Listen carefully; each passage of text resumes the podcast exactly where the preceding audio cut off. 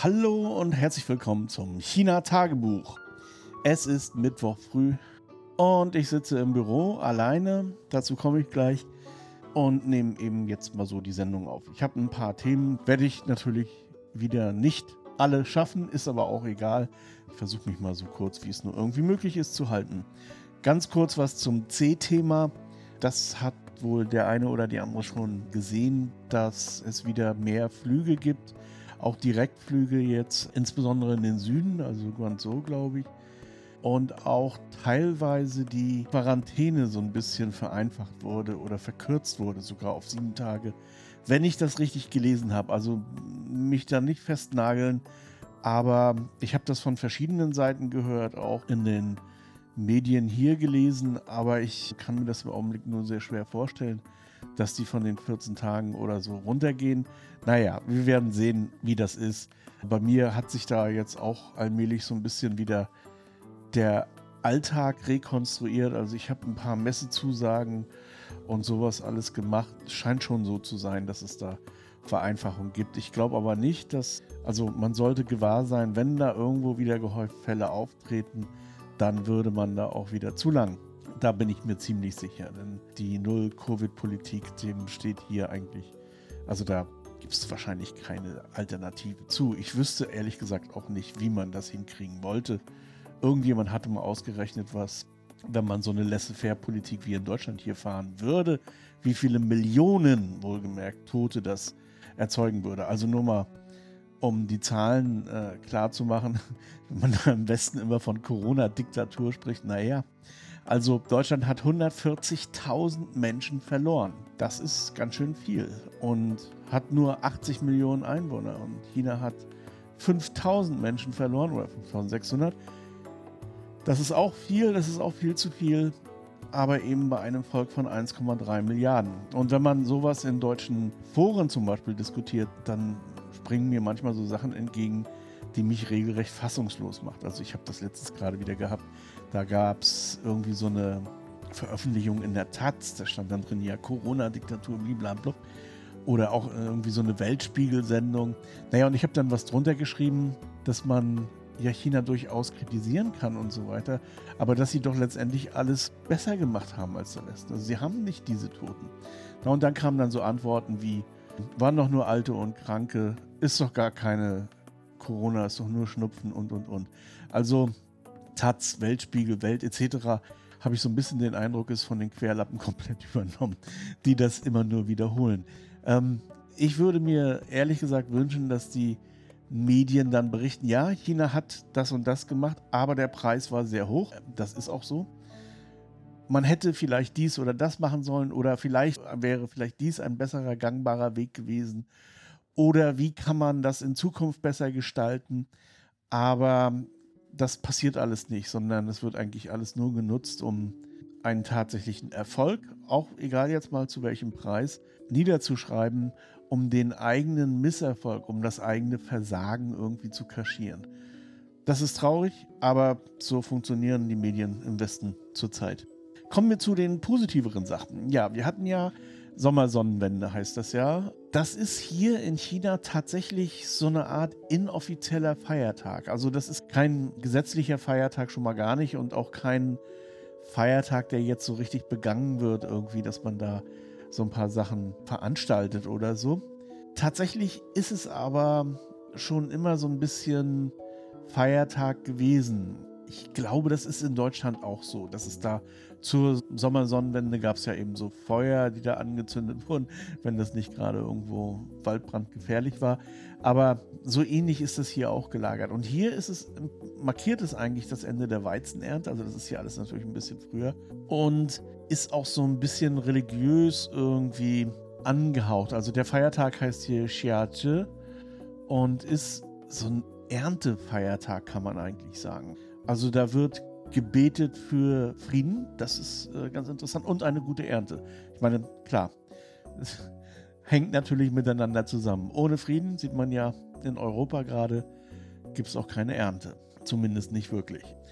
Und dieser Feiertag war jetzt tatsächlich, und es gab auch ein paar Veranstaltungen hier, aber ob die damit was zu tun haben, weiß ich nicht. Also wer sich ein bisschen mit der Geschichte Chinas auskennt, Hanzhou war mal in der Geschichte Hauptstadt Chinas, wenn man so will. Also das war in der Song-Dynastie, genauer gesagt in der südlichen Song-Dynastie.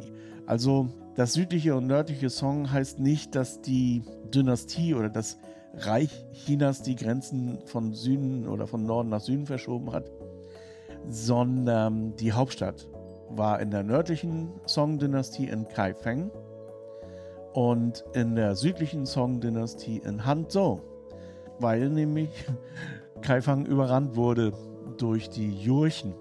Aber ja, darauf will ich jetzt gar nicht eingehen. Aber auf jeden Fall existierte eben die nördliche Song-Dynastie von ungefähr 1000 bis 1100 oder 1200, weiß ich ehrlich gesagt nicht so genau. Und auf jeden Fall die südliche Song-Dynastie war nicht so alt oder wurde nicht so alt, nur von 1100 irgendwas bis 1300 ungefähr. Also im 14. Jahrhundert. Diese Zeit wird hier natürlich, weil Hanzo eben Hauptstadt war, so ein bisschen gefeiert. Und da war entlang des Westsees bis heute, waren so verschiedene Veranstaltungen, eher so Hafu, also so Cosplay-Geschichten oder sowas. Und Musik aus der Song-Dynastie, so Theater, Oper etc wie gesagt, um den Westsee herum ist alles ein bisschen eher touristisch und ich habe das nicht so richtig mitbekommen, beziehungsweise schon mitbekommen, aber es nicht drauf angelegt. Ich bin da nicht extra hingefahren, ähm, weil mir das einfach zu warm ist. Auch zum Wetter komme ich ganz zum Schluss nochmal. Naja, also das nochmal zur Sommersonnenwende. Und Sommersonnenwende hat ja auch immer so ein bisschen was mit dem Wetter zu tun. Wir leiden im Augenblick ein bisschen unter der Hitze. Die Hitze allein ist jetzt noch nicht mal so das Thema. Das sind so um die 35 Grad oder was, ich habe keine Ahnung.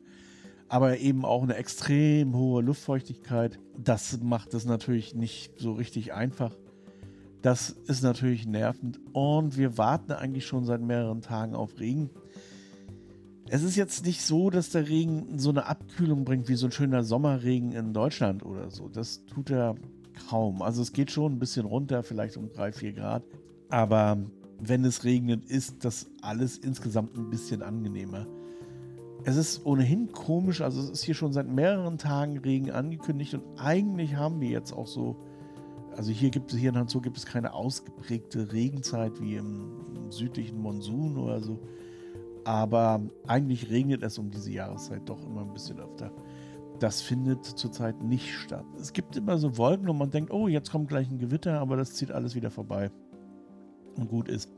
Aber wer die Nachrichten verfolgt hat, weiß, dass es in einigen Regionen in China tatsächlich richtig zuschlägt zurzeit, also mit Überschwemmungen und allem drum und dran. Aber hier nicht. Also hier ist es wirklich noch trocken und ziemlich unerträglich heiß. Wir haben hier im Büro auch beschlossen, jetzt erstmal die Präsenztage also es ist jetzt auch Urlaubszeit, muss man dazu sagen, aber die Präsenztage auf Montag und Donnerstag, aber Donnerstag auch nur, wenn wirklich wichtige Sachen sind. Im Augenblick sind öfter mal wichtige Sachen, aber bis zum August, wenn nur wichtige Sachen sind, dann eben auch Donnerstags. Ansonsten machen wir alles über Homeoffice und falls da einer fragt, was wir dazu verwenden, das ist Ding Talk. Das ist nicht einfach nur so ein Online-Tool wie Zoom oder Jitsi oder sowas, sondern das ist richtig aufgebohrt. Also ja, kann man, ich weiß nicht, ob es im Westen sowas gibt, aber es ist eben so eine Plattform, mit der man eigentlich ein ganzes Büro, und da gibt es tatsächlich auch professionelle äh, Varianten von DingTalk, ähm, externalisieren kann. Das funktioniert sogar erstaunlich gut, erstaunlich schnell man kann auch relativ große Dateien übertragen, also bis zu 2 Gigabyte. Das erspart einem dann jetzt mit einem FTP irgendwo drauf zuzugreifen. 2G ist jetzt, was Filmmachen betrifft, nicht wahnsinnig viel, aber man kann sich damit so ein bisschen, ja, raushelfen. Also das ist jetzt so die Situation, weil es einfach zu warm ist, dann kommt noch natürlich immer noch so ein bisschen die Pandemiesituation hinzu mit dieser Testerei und so weiter. Deswegen haben wir das jetzt so, ja, handhaben wir das so ein bisschen locker und ist an sich auch überhaupt gar kein Problem. Gerade in der Urlaubszeit jetzt eh nicht so. Ich nehme das auch in Anspruch. Nächste Woche werde ich wahrscheinlich in Anji sein, oben in den Bambusbergen. Und Da oben braucht man keine Klimaanlage, es ist überhaupt immer ein bisschen frischer da und auch so, ja, eigentlich die beste Zeit des Jahres, die man dort oben verbringen kann. Das ist ja auch genau wie Morgansan so ein bisschen die Sommerfrische der Hansua und der Shanghaier natürlich auch. Dann noch ein kurzer Nachtrag zur U-Bahn. Also ich bin jetzt auch schon ein paar Mal damit gefahren. Das ist natürlich sau bequem, muss ich sagen. Also wenn man von hier aus mit dem Bus fährt, dann ja, ist eben Bus. Es hat begrenzte Anzahl von Sitzplätzen. Und da kann es passieren, dass man keinen Sitzplatz bekommt. ähm, und dann steht man anderthalb Stunden, zwei Stunden, je nach Verkehrslage, im Bus, der so mittelprächtig klimatisiert ist und so weiter. Also das ist natürlich eher suboptimal. Wir hier, also die Station, ist die vorletzte Station vor dem Terminal und das hat natürlich den Vorteil, dass die Metro, wenn die hier, also wenn man hier einsteigt, praktisch leer ist. Also es sind relativ wenig Menschen da. Ähm, die füllt sich dann so nach drei, vier Stationen natürlich und dann wird es auch richtig voll, wie das so ist in Asien. Aber wenn ich hier losfahre, bekomme ich garantiert einen Sitzplatz. Das ist natürlich wirklich saubequem. Und ähm, dann fährt man eben bis ja, JWD. Übrigens JWD heißt ja, ist ja berlinisch und heißt ganz weit draußen. Und ist, wir wohnen ja auch JWD tatsächlich oder wohnten äh, jetzt mit der Metro. Das macht sich schon bemerkbar, ehrlich gesagt. Wir waren in der Shopping Mall hier ganz in der Nähe, habe ich glaube ich erzählt. Und das war immer so mit dem Bus, auch nicht weit, aber ja doch immer so ein bisschen Generve und man musste dann auch noch ein Stückchen laufen von der Busstation bis dahin. Oder weil wir meistens überhaupt gar keine Lust hatten, mit dem Bus zu fahren, sind wir dann eben dieses kurze Stück doch mit dem Auto gefahren. Zumal die Shopping Mall auch ein riesiges Parkhaus hat. Also war das immer so die erste Wahl, mit dem Auto zu fahren. Jetzt nicht mehr. Also jetzt ist es wirklich, ja, extrem einfach da. Die U-Bahn fährt ja praktisch direkt unter die Mall. Das ist schon geil. Also das muss ich sagen. Selbst wenn man viel zu tragen hat oder so, das ist einfach viel angenehmer. Und auch die Preise sind wirklich enorm günstig. Also das ist so wie überall auf der Welt, glaube ich. Man checkt ein sozusagen. Da gibt es eine, eine Grundgebühr, ich glaube, das sind zwei Jüren und die ist dann auch so in einem gewissen Umkreis. Und wenn man wieder rausgeht, bleibt es bei diesen zwei Jüren. Je weiter weg das ist, desto höher wird das natürlich. Und ich habe mal geguckt, wenn ich von hier zum Flughafen fahren wollte, das sind natürlich ein paar, also es sind insgesamt vermute ich mal mindestens zwei Stunden Fahrt, eher mehr. Und ich muss einmal umsteigen. Also ist auch eine ganz andere Linie. Aber es sind am Ende nur 10 Yuan. Ich weiß nicht, wie der Kurs im Augenblick ist, aber es sind so, denke, etwas 1,50 Euro oder sowas in der Art. Bis zum Flughafen. Das ist schon ganz schön gut. Im Vergleich der Bus oder so wie ich immer gefahren bin, erstmal mit dem Bus bis zur bis zur Coach Station. Das waren drei Jüren, dann der Coach selber nochmal 50 Jüren oder irgendwie sowas und dann war man da.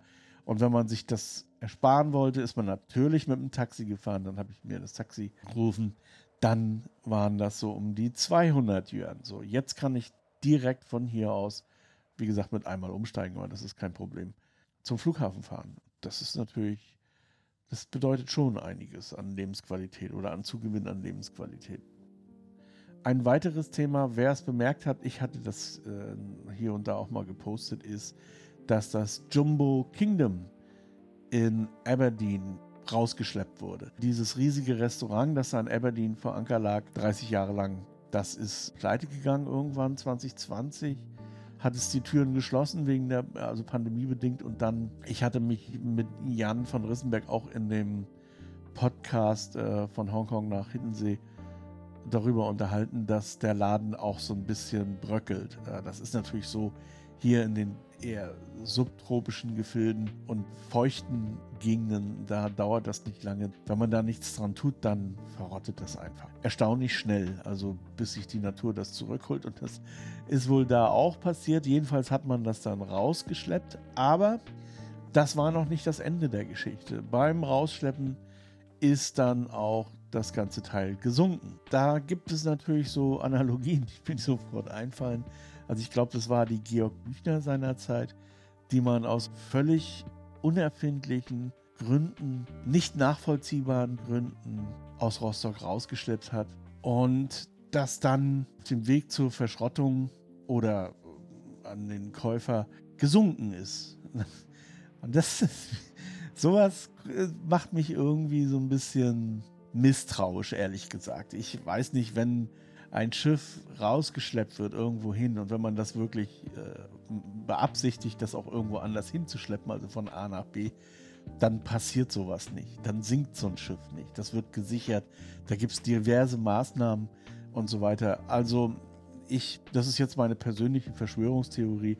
Sowohl die Georg Büchner als auch das äh, Jumbo Kingdom ist meiner Meinung nach ein Versuch, Versicherungsgelder irgendwie abzugrasen. Und natürlich äh, bin ich jetzt nicht so wahnsinnig super schlau. Ich bin nicht der Einzige, der dieser Meinung ist. Also, das war damals auch bei der Büchner, haben alle Leute gesagt, ja, das kann doch eigentlich gar nicht sein. Naja, und jetzt beim Jumbo natürlich genauso. Da sagen auch alle Leute, das war ein abgekartetes Ding. Da versucht jemand noch ganz kurz mal irgendwie Geld rauszuschlagen.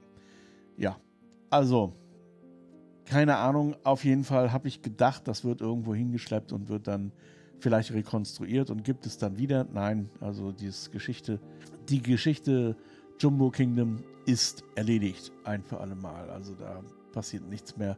Das Ding liegt auf dem Meeresgrund und so weit, so gut. Übrigens, die Georg Büchner war auch ein sehr schönes Schiff. Also das ist das, was eigentlich so richtig ärgerlich ist. Denn gibt ja so immer mal wieder, gerade so in Rostock, so im maritim interessierten Bereich, viele Leute, die wollen am liebsten alles erhalten, jeden Scheiß. Ähm, und es gab im Schiffbau natürlich auch so gewisse Serienmodelle, wo ich mir sage, ja gut, es reicht, wenn da eins von übrig bleibt. Ähm, und oder wenn man das einigermaßen erfasst, wie diese Schiffe ausgesehen haben, aber man muss da nicht jedes einzelne erhalten. Schon gar nicht irgendwelche Ausflugsdampfer oder so, die da um Warnemünde herum sind. Kann man auch ein bisschen die Kirche im Dorf lassen. Also da werden wirklich einzelne Metallhümpel aufbewahrt und Gott gleich verehrt, wo ich mir sage, was soll der Schwachsinn. Aber die Büchner war schon war übrigens ein belgisches Schiff, war schon, schon eine Schönheit. Also die sah einfach schick aus. Und die hätte sich da ganz gut im alten Hafen gemacht. Aber ja, es ist wie es ist. Sie ist weg. Und liegt jetzt irgendwo auf dem Meeresgrund.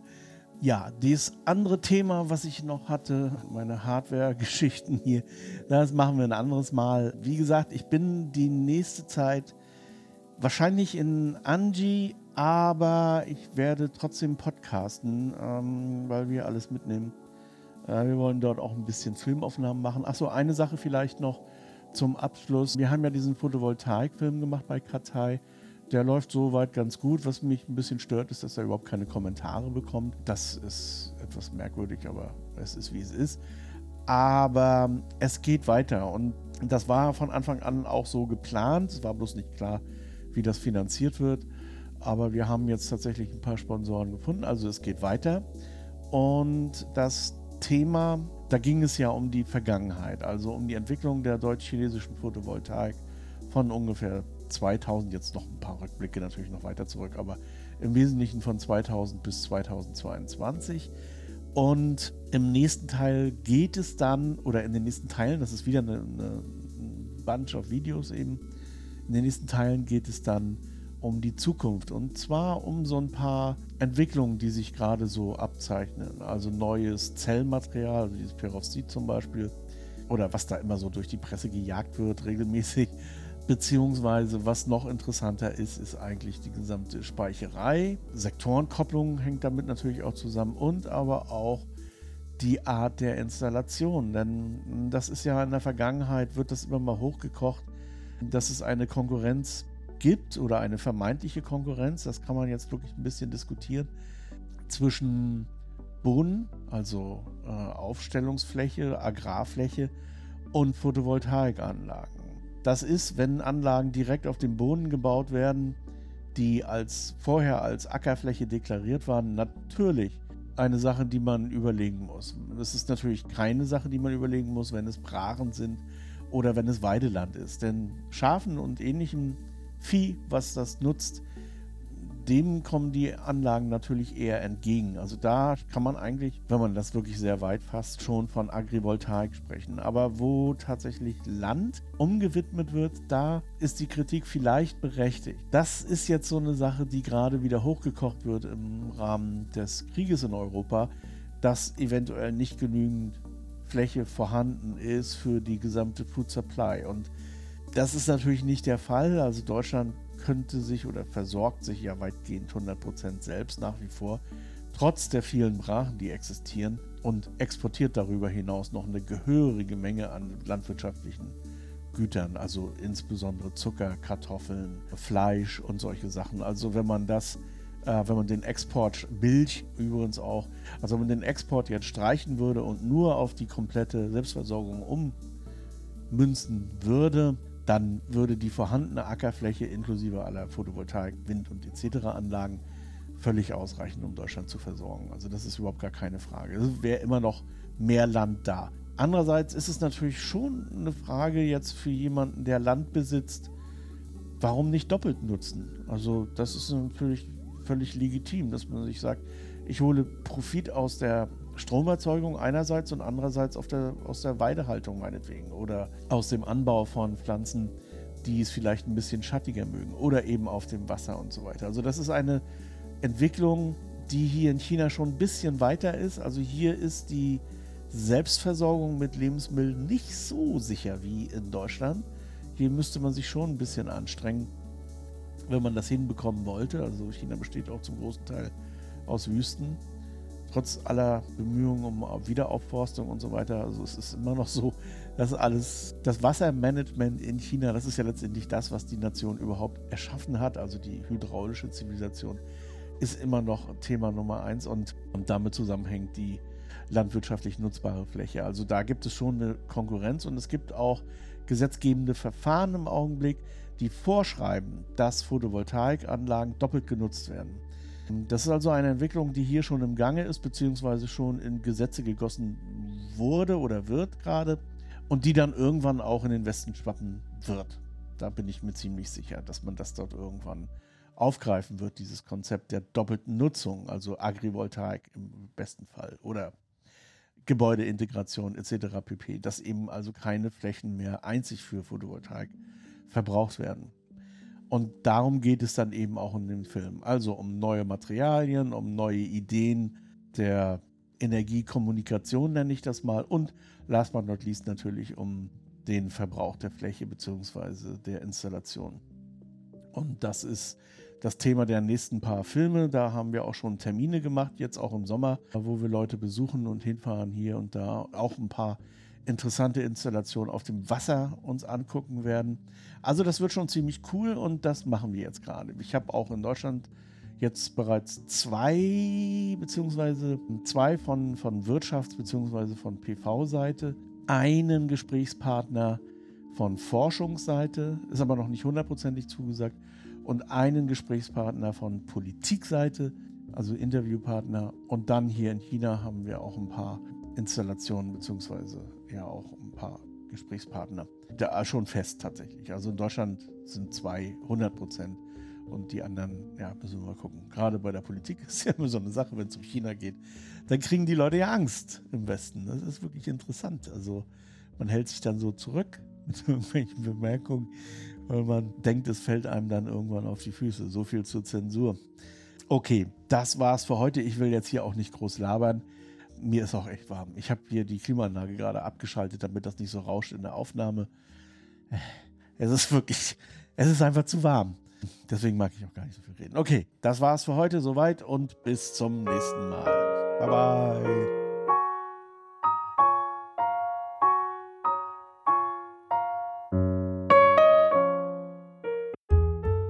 HC Andersen. Zu reisen ist zu leben. Mit Solarenergie von Eco-Worthy. Ob Vanlife, Tiny House oder Camping. Eco-Worthy, dein Partner für Solarenergie. eco-worthy.com